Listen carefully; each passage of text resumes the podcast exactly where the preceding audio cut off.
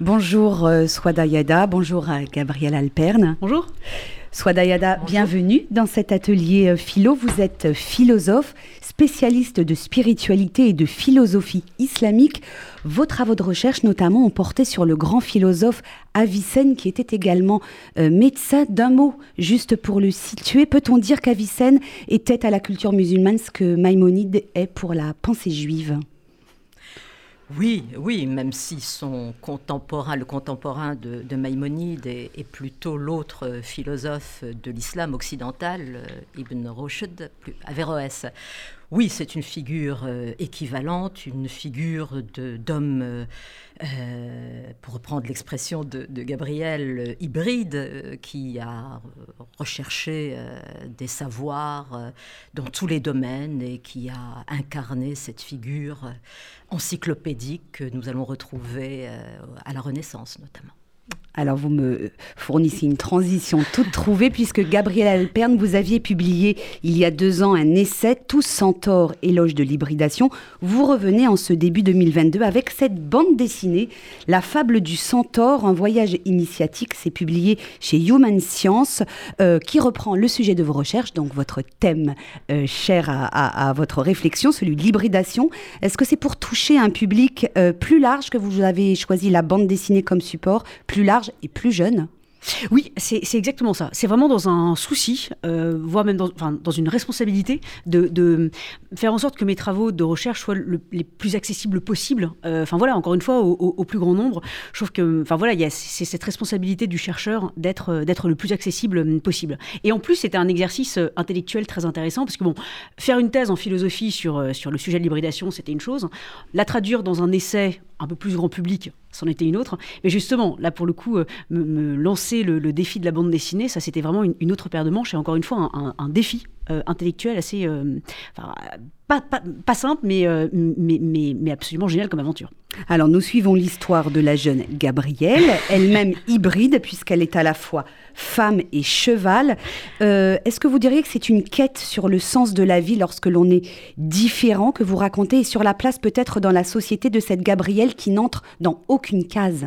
C'est exactement ça. Je pense que ça parlera plein de personnes qui ont l'impression de pas forcément avoir leur place quelque part ou qui sont peut-être déchirées entre différentes identités, différents mondes, différentes cultures, différentes langues ou différents métiers. Euh, voilà, encore une fois, je pense que ça, ça peut toucher beaucoup, beaucoup de, gens. Effectivement, c'est ce, ce sujet que dans notre société, on, surtout, euh, surtout en Occident et surtout en France, on adore ranger les gens euh, dans des cases. Et bah, pour le coup, effectivement, pour les personnes qui n'entrent nulle part, ça peut être euh, assez douloureux parce qu'ils sont sans cesse assignés à résidence d'une identité ou d'une communauté. Et, donc, cette idée de se dire, voilà, ça peut être assez libérateur. Enfin, voilà, arrêtons avec ce sujet, cette, obsession de l'identité et justement essayons de, de, trouver autre chose. Et c'est ce que j'appelle cette, cette philosophie de l'hybridation. Alors, ce que vous expliquez, c'est que la différence dérange, alors qu'expliquez-vous, euh, le monde qui nous entoure est hybride, à commencer euh, par la nature. Euh, finalement, c'est un plaidoyer en faveur de, de l'altérité. Et si on pousse encore plus loin en faveur de la République, oui, alors effectivement, alors, euh, alors c'est, quand, vous parliez de, nature, c'est aussi, enfin, en tout cas, cette idée de se réconcilier avec la nature, se réconcilier avec la réalité qui, de toute façon, est hybride et qui, en plus, est de plus en plus hybride. On voit autour de nous qu'il euh, il y a de plus en plus de tiers-lieux, donc des lieux qui accueillent des activités, des générations, des secteurs. Donnez-nous des exemples pour qu'on comprenne bien. Euh, oui, alors, bon, effectivement, donc, le premier exemple le plus, le plus trivial, c'est les objets qui s'hybrident. Voilà, notre téléphone portable, c'est plus seulement un téléphone, c'est aussi un scanner une radio, une télévision. Bon, ça, ce sont pour les objets. Euh, les villes aussi s'hybrident de plus en plus euh, du fait des, fermes urbaines, des potagers, de la végétalisation. Il y a une forme d'hybridation entre ville et campagne, alors qu'avant, on, rangeait les villes dans des cases et les campagnes aussi dans, des cases. Et puis aussi, voilà, je parlais de ces fameux tiers-lieux euh, qui mêlent à la fois des activités artistiques, des incubateurs de start-up, du service à la personne, des sujets de l'économie sociale et solidaire, par exemple, avec de la réinsertion d'anciens détenus. Enfin voilà, donc il y a toutes ces activités qui sont euh, mêlés en un seul lieu et donc qui font donc des lieux hybrides. Et donc ça, cette hybridation, on la voit, enfin encore une fois, de plus en plus autour de nous. Euh, et à mon sens, c'est une chance. Voilà, c'est une chance parce qu'on va enfin arrêter de ranger les choses, les métiers, les gens, les activités, les secteurs dans des cases. Et bah, justement, voilà, dans ce décloisonnement, on, va peut-être être un peu plus humble, un peu plus tolérant. Et puis encore une fois, un peu plus créatif, parce qu'il y a plein plein de choses à imaginer. J'imagine, Swadayada, que ce, ce concept d'hybridation, ça vous parle? À vous qui êtes philosophe, mais qui exercez également par ailleurs d'autres, d'autres fonctions, d'autres métiers. Oui, oui, bien sûr. ce que je retiens de la démarche de, de Gabrielle Alperne, c'est ça, le, le fait qu'elle s'affronte à une question absolument essentielle, qui est comment euh, communiquer sans perte, sans affaiblissement, sans affadissement un contenu théorique.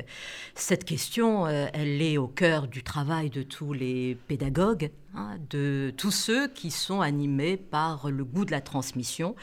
Et elle se résume dans un mot qu'il faut prendre euh, au sens rigoureux du terme, et qui est aussi une de vos activités, qui est la médiation, hein, l'usage des médias, des moyens, hein, des moyens dont nous disposons. Alors, eh, cette démarche révèle aussi les, les, facultés humaines qui sont en jeu dans, dans, toute, dans toute connaissance. Euh, et je trouve qu'on ne met pas suffisamment en valeur, dans le discours pédagogique, de manière générale, euh, la, les vertus de l'imagination. Hein. Euh, Aristote disait il n'y a pas de pensée sans, euh, sans image. L'âme ne peut pas penser sans image. Je crois que c'est tout à fait important et il faut avoir cela en, tête. Et euh, cela nous reconduit par, par, par, ce, par, par nécessité à, réfléchir sur le statut de l'image. Euh, l'image euh, a un double statut. Elle peut être ce qui, euh, ce qui nous capte, ce qui inhibe aussi bien la pensée et l'imagination, mais elle peut être aussi cette fenêtre ouverte sur ce qu'il y a à connaître. Moi, je, je vois dans, dans ce travail tout, toute une somme de réflexions qu'il faudrait approfondir. Oui, ça, ça, l'image, vous l'avez choisie donc comme support pour exposer, vulgariser un peu euh, votre pensée. Ça, c'est pas du tout réducteur. On n'est pas du tout dans l'image, le monde des écrans, euh, l'univers des jeunes aujourd'hui. C'est propice aussi à l'imagination, comme euh, le disait Swad. Oui, c'est pour, c'est pour accompagner une pensée. donc, je, je, rends tout à fait hommage à, à, l'illustrateur de cette bande dessinée, parce que là, pour le coup, ça a été aussi une hybridation. Je, je ne sais pas tout faire, et donc effectivement, j'ai eu la chance d'être accompagné par un extraordinaire dessinateur. Et euh, en fait, c'est intéressant ce que dit Swad Ayada parce que ça me fait penser à une phrase d'Elias Canetti. Alors, je suis désolée parce que je cite toujours votre chouchou. C'est quand même l'un de mes maîtres à penser. On a bien il faut, compris. Voilà, il faut rendre hommage à ses maîtres. Mhm. Et donc c'est intéressant parce qu'il dit selon les images qui vous composent, votre euh, votre destin euh, prendra un tour tout différent. Et je trouve que c'est, enfin voilà, les images constituent une, une, une sorte de bien fond, et selon les images qui vous constituent, votre destin, votre vie prendra un tour tout différent. Et je trouve que c'est intéressant parce que, surtout à l'heure des réseaux sociaux et des images euh, qui nous entourent, hein, ça, ça, veut dire que finalement, enfin, dis-moi ce que tu regardes et je te dirai ce que tu deviendra. Voilà. Et, donc, il faut faire attention à ce que l'on regarde parce que l'air de rien, ça vient euh, comme des strates, ça, s'incorpore en nous. Et donc, encore une fois, ça peut, l'air de rien, euh, nous faire euh, dévier ou nous faire prendre encore une fois telle ou telle direction. Donc, je pense qu'il faut prêter une attention extrêmement importante aux images. Soit Dayada, avant de passer au, sujet suivant, juste une petite question puisque vous êtes spécialiste, hein, vous connaissez bien les thématiques liées à l'éducation et, c'est un peu dans la même veine que ce livre. Il y a beaucoup de de, support maintenant, euh, euh, destination des, collégiens, des lycéens, des bandes dessinées pour leur faire découvrir la grande littérature. Victor Hugo, euh, Proust, par exemple. Est-ce que ça vous paraît une bonne porte d'entrée pour les grands auteurs ou est-ce que est en train de dire, mes pauvres chéris, finalement, ça va être trop difficile pour vous les misérables, donc voilà une bande dessinée. Autant je, je, crois aux vertus cognitives de l'imagination, Autant je suis, euh, comme vous vous en doutez, très très réservée sur euh, le, trop d'images euh, dans, dans mm. l'école, dans les usages pédagogiques aujourd'hui. Hein. l'école est saturée d'images et tout cela se fait au détriment du livre de la lecture, hein, de ce cheminement tout à fait singulier qu'il est nécessaire de, de, mettre en place. Je, je suis très inquiète de, euh, de, ce virage. Euh, et euh, je crois que autant si dans la société l'image est dominante, et eh bien notre rôle, notre responsabilité est de protéger les jeunes enfants de cette saturation par les images qui, qui empêche de penser, qui empêche de grandir. Et qui empêche l'imagination, du coup. Absolument, et qui, qui sont des destructeurs de la culture. Alors, autre sujet qui occupe encore euh, l'actualité, euh, c'est la crise sanitaire euh, du Covid hein, qui n'en finit pas de, s'étirer. Nous parlions de Avicenne et de Maïmonide tout à l'heure, qui sont des exemples d'êtres hybrides, de centaures mal. On, a vu ces deux dernières années que la science était un peu mise à mal hein, avec toutes ces interrogations autour de, ce nouveau virus qu'on connaît encore très mal. Ça a suscité des peurs, des angoisses et donc de la défiance finalement vis-à-vis de, des scientifiques. D'abord, est-ce que vous êtes d'accord avec ce constat? Gabriel Alperne Alors euh, oui, alors je suis tout à fait d'accord avec ce constat. À dû euh, Il y a un vrai sujet effectivement sur les liens, les rapports entre la science et la société, les chercheurs et les mm. citoyens. Je pense que, et c'est l'une des raisons pour lesquelles il y a eu autant de fake news, de complotisme et toutes ces choses-là, c'est que on ne sait pas, enfin en tout cas les, citoyens euh, lambda, voilà, ne savent pas forcément comment la science fonctionne. Voilà, c'est quoi une expérience Comment est-ce qu'on fait pour pouvoir infirmer ou confirmer une hypothèse Enfin voilà, tout ce processus scientifique est extrêmement mal connu et, et je, pense, alors il y, a, mille raisons, mais il y a une raison, je pense qu'on n'en a pas assez parlé, c'est cette question de la responsabilité des chercheurs. Très souvent, les chercheurs parlent aux chercheurs. C'est-à-dire qu'en gros, voilà, pour pouvoir être un bon chercheur, il faut avoir euh, publié dans plein de revues euh, très très très scientifiques, il faut participer à plein de colloques et, le problème, c'est que ces colloques ou ces revues scientifiques, en fait, ne, sont, plutôt accessibles qu'à d'autres chercheurs. Et donc, encore une fois, c'est les chercheurs parlent aux chercheurs. Et je pense qu'il y a une immense responsabilité de la part des chercheurs, justement, de pouvoir s'ouvrir au reste de la société et, n'avoir pas peur de la démocratisation de leur savoir. Alors, on parle de vulgarisation, mais en tout cas, moi, c'est vraiment l'une des raisons pour lesquelles j'ai voulu faire cette bande dessinée. Pour le coup, c'était vraiment ce sujet de, c'est traduire, c'est la responsabilité du chercheur de traduire euh, ses travaux de recherche pour le plus grand nombre. Je veux dire, c'est, s'il y avait un rôle dans la cité, ou le rôle du philosophe dans la cité, ça devrait être celui-là. Soit Dayada euh, oui, ce que je retiens de, de, cette défaillance euh, qu'on croit euh, discerner dans, dans, la science aujourd'hui, c'est le fait que la science aujourd'hui ne semble pas être capable, les, scientifiques ne sont pas capables de produire une épistémologie interne. C'est très très frappant. Moi, je ne vois plus des figures de, de scientifiques comme pouvait l'être par exemple quelqu'un comme François Jacob, qui dans le même mouvement où il faisait de, de, la science était capable d'écrire la logique du vivant, par exemple. Euh, donc c'est cette faillite de, interne de, de, la science, science où il y a, elle ne s'accompagne plus d'une réflexion épistémologique. C'est très paradoxal parce que euh, euh, j'ai pu voir que dans mes responsabilités professionnelles, ont demandé d'enseigner euh, l'épistémologie des sciences euh, dès, dès, le collège, voire le, au lycée euh, et, en revanche, la, science elle-même n'est plus intimement articulée à une réflexion sur elle-même. Je, pasticherais bien volontiers l'expression, le, mot de, du philosophe Heidegger, la science ne pense pas. Je dirais plutôt, la science ne se pense plus elle ne se pense pas aujourd'hui. Euh, la seule manière dont elle parle d'elle, euh, en tout cas dans, sur les plateaux télévisés que j'ai pu, euh, j'ai, pu, j'ai, pu regarder, c'est en termes d'incertitude, d'absence de vérité. Mais enfin, c'est quand même un niveau de réflexion très, très superficiel, me semble-t-il. Elle, en revanche, elle fait, elle fait beaucoup de morale, elle fait beaucoup de politique.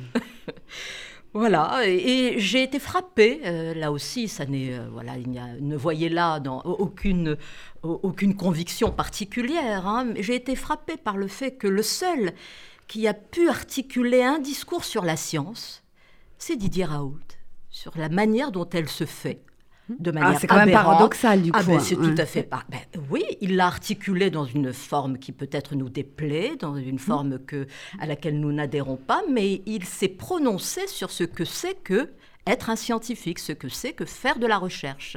Mmh. C'est très intéressant. Et on voit comment nous, nous l'avons, la société et, et les scientifiques, ses, ses collègues l'ont traité. Oui, Gabriel Alpern, juste d'un mot dans votre BD, là je l'ai sous les yeux, c'est un des, sujets que vous abordez. Vous, vous expliquez par euh, l'intermédiaire de l'un de vos personnages que la science ne pense pas. La pensée, c'est différent de la connaissance et du questionnement. La philosophie pense, pas la science. Exactement. Expliquez-nous. Euh, exactement. Là, pour le coup, bah, c'est tout à fait euh, inspiré de, Heidegger. Enfin, voilà. Et, je trouve que sur ce, sur ce point-là, il a, il, a raison. Effectivement, c'est que la science ne pense pas. Et à limite, c'est peut-être pas tant son sujet que ça, mais pour le coup, c'est de la philosophie. Donc donc c'est l'épistémologie, effectivement, le rôle de la philosophie de penser la science, de, de la délimiter, de, d'essayer effectivement de, de, voir quelle est sa méthode. Donc là, pour le coup, effectivement, je pense qu'il y a un énorme travail à faire qui. Et alors, alors, le travail est fait, mais en tout cas, c'est comment est-ce qu'on fait pour pouvoir le transmettre euh, au plus grand nombre. Là, j'aimerais citer euh, un, exemple extrêmement concret, parce que pour le coup, dans, cette bande dessinée, je suis allée voir effectivement du côté des sciences, et je me suis beaucoup inspirée de Primo Levi. Parce que bon, on connaît Primo Levi, l'auteur de Si c'est un homme, on connaît moins Primo Levi comme grand chimiste. Mmh. Et ce qui est absolument génial, c'est que dans un de ses livres, Le système périodique, il prend en gros les, éléments chimiques, hein, voilà, le tableau de Mendeleïev, en, montrant qu'en fait, en personnifiant un peu chaque élément chimique, puis bon, bah, les éléments chimiques sont un peu comme les êtres humains. Il y en a qui s'aiment bien, il y en a qui s'aiment pas, il y en a qui peuvent se rencontrer seulement s'il fait plus ou moins chaud, plus ou moins froid. Et je trouve que c'est tellement génial d'expliquer la science, la chimie comme ça, euh, parce que ça parle tout de suite. Hein. Et parler d'amitié et d'amour, par exemple, entre les éléments chimiques, bon, on voit tout à fait à quoi ça correspond. Ce sont des, ponts, effectivement, entre anthropologie, euh, philosophie, sociologie, psychologie et euh, chimie, physique. Voilà. Si j'avais eu un tel professeur en chimie, je serais peut-être devenu chimiste. Voilà un exemple très concret de la science en train de se faire et qui peut parler au plus grand nombre. Euh, Swadayada, pardon, hein, je reviens à vos fonctions euh, euh, dans le domaine de, l'éducation et de la pédagogie. Jean-Michel Blanquer, il vient d'annoncer qu'on allait repenser l'enseignement des mathématiques, notamment au lycée, puisque peu d'élèves finalement se spécialisent en mathématiques et surtout, il n'y a pratiquement pas de filles. Est-ce qu'il faudrait repenser également la manière dont on aborde et on enseigne la science à l'école, puis au collège, puis au lycée? Pour la rendre peut-être plus attractive si apparemment il y a un problème de monde refermé sur lui-même, un peu ghettoisé c'est vrai. Euh, euh, oui, sans doute, euh, il faudrait revoir notre manière d'enseigner les, les, sciences. Peut-être avec, pardon, je vous coupe, peut-être avec l'apport des philosophes, du coup, dans le cadre d'une oh, hybridation des, des, non. autant, autant je suis favorable pour ma part à tous ces, euh, ces croisements, toute cette hybridation dans le cadre de l'enseignement supérieur, autant je crois que dans euh, l'enseignement scolaire, il faut viser des enseignements élémentaires. Il faut d'abord leur donner à connaître la science euh, telle qu'elle se fait et ça va vous sembler là aussi paradoxal, ne pas trop euh, insister sur, euh, enfin, ne pas mettre exclusivement en avant les éléments réflexifs, critiques. Moi, je vois euh, là aussi une dérive dans le, dans le vocabulaire qui est le nôtre. On parle exclusivement d'esprit critique, de, de point de vue, si vous voulez, un peu de surplomb sur la science toujours, et on n'a pas d'égard sur la science telle qu'elle se fait, patiemment, modestement. Alors, il nous reste quatre petites minutes euh, pour aborder le dernier thème de cette émission, en lien toujours avec l'actualité. On a beaucoup parlé des maisons de retraite ces derniers jours. On en parle encore avec le scandale Orpea. Qu'est-ce que ça nous dit, euh, Gabriel Alper, de notre rapport au vieillissement et à la mort? Finalement. Ah, effectivement, j'en parle beaucoup dans, dans, ma bande dessinée, c'est qu'on parle toute la journée de la transition numérique, on parle maintenant de plus en plus de la transition écologique, sauf qu'on parle presque jamais de la transition démographique et plus précisément du vieillissement de la population, alors que pour le coup, c'est, enfin, elle avance hein, dans notre angle mort et c'est une véritable révolution qui nous attend et il va falloir tout repenser, que ce soit euh, l'aménagement euh, urbain, euh, l'immobilier, le travail, les loisirs, les mobilités. Encore une fois, il va falloir tout repenser, si effectivement presque plus d'un tiers de la population française en 2060 aura plus de 60 ans, ça pose effectivement énormément de, questions. Et il y a effectivement le sujet des maisons de retraite. Encore une fois, on aime bien tout ranger dans des cases, sauf qu'il va falloir arrêter de ranger les personnes âgées dans des cases. Et je pense qu'il faut ouvrir les maisons de retraite sur la ville.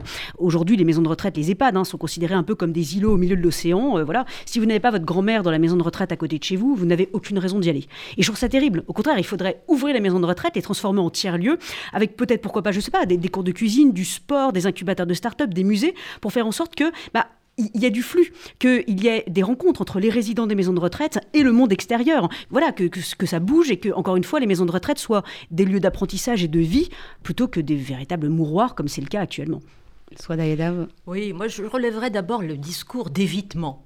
Euh, on dit senior, on dit aîné, on dit plein de choses, mm. on dit pas vieux, hein, pas, plus qu'on ne dit. Il faudrait dire les vieux. Les vieux, les vieillards. Ils n'ont peut-être pas envie qu'on les appelle les vieux. Euh, oui, mais vous voyez que la manière de ne pas nommer, c'est la manière de ne pas voir mm-hmm. quelque chose. Hein. Euh, voilà, comme on ne dit plus les pauvres, hein, il faut, on dit les, les, gens en situation de dépendance, de, précarité, donc tout, tout, tout, le discours d'évitement. de, quoi est-il le symptôme? Il est le symptôme du fait que le vieux ne nous est plus familier. et familier au sens où il ne fait plus partie de la famille. Hein. je crois que l'animal domestique aujourd'hui est plus familier hein, que, que, la grand-mère. Que, la grand-mère, hein, effectivement. La vieille grand-mère. Alors les raisons de, tout cela, bien évidemment, c'est l'évolution des sociétés, euh, des sociétés modernes, les progrès, les progrès scientifiques. les sociétés occidentales sont à proprement parler des sociétés où il n'y a plus ni vieux ni jeunes. Voyez comment l'âge d'ailleurs des gens s'efface. On, a beaucoup de mal à, dire l'âge d'une personne. Cela reflète bien évidemment notre rapport, euh, notre rapport à la mort euh, et notre conscience du temps du temps. Vous voyez comment, par exemple, le discours moral sur les âges de la vie a totalement disparu. Hein. on a l'impression qu'on peut faire toute chose à, n'importe quel âge. Hein, voilà, ça me semble ça profondément euh, ancré dans nos, sociétés euh, contemporaines, ce qui fait que bah, nous, ne sommes pas, prêts d'affronter euh, la tragédie hein, qui, qui, est la nôtre sans, se poser certaines questions. Je, constate aussi comment dans le discours aujourd'hui sur le soin, sur le care, les vulnérables, les vieux sont assez absents de, cette bienveillance à l'égard que nous avons à l'égard, euh, euh, bien légitime, à l'égard des migrants, des, voilà, mais les vieux ne sont pas, ne sont pas au centre. Gabriel Alperne, une petite conclusion rapide. Oui, c'est intéressant parce que euh, en, espagnol, la, retraite, on dit, on appelle ça, enfin, la rubilation. Et, et, ce que je trouve terrible, c'est que, en français, on dit retraite. Enfin voilà, étymologiquement, c'est retirer. Ah voilà. Et c'est terrible cette idée de retirer toutes ces personnes euh, de la société. Donc, quand on prend sa retraite, finalement, comme si on se retirait de la société. Et une maison de retraite, je trouve que c'est terrible de se dire que, voilà, ces personnes sont en retrait de la société. Là, je pense qu'il y a une véritable réflexion philosophique, mais même politique. Enfin, on en, en plein sujet de campagne présidentielle. Donc, euh, j'ai hâte que les, les candidats à l'élection présidentielle puisse prendre ce sujet voilà, à bras le corps et comment est-ce qu'on fait pour pouvoir embrasser ces, ces générations, toutes ces personnes, pour qu'elles puissent continuer à faire partie de la société? Dayada, merci infiniment d'être venu éclairer notre réflexion dans cet atelier philo et revenez nous voir euh, à d'autres occasions pour, euh, pour approfondir tous ces sujets. Euh, je cite parmi tous les livres dont vous êtes l'auteur, je citerai celui sur Avicenne, publié en 2002 aux éditions Ellipse. Merci Gabriel Alperne. La fable du centaure, un voyage initiatique aux, aux éditions Human Science. on vous retrouve bien sûr, bien sûr sur RCJ chaque mardi tout à fait. Pour votre chronique philo.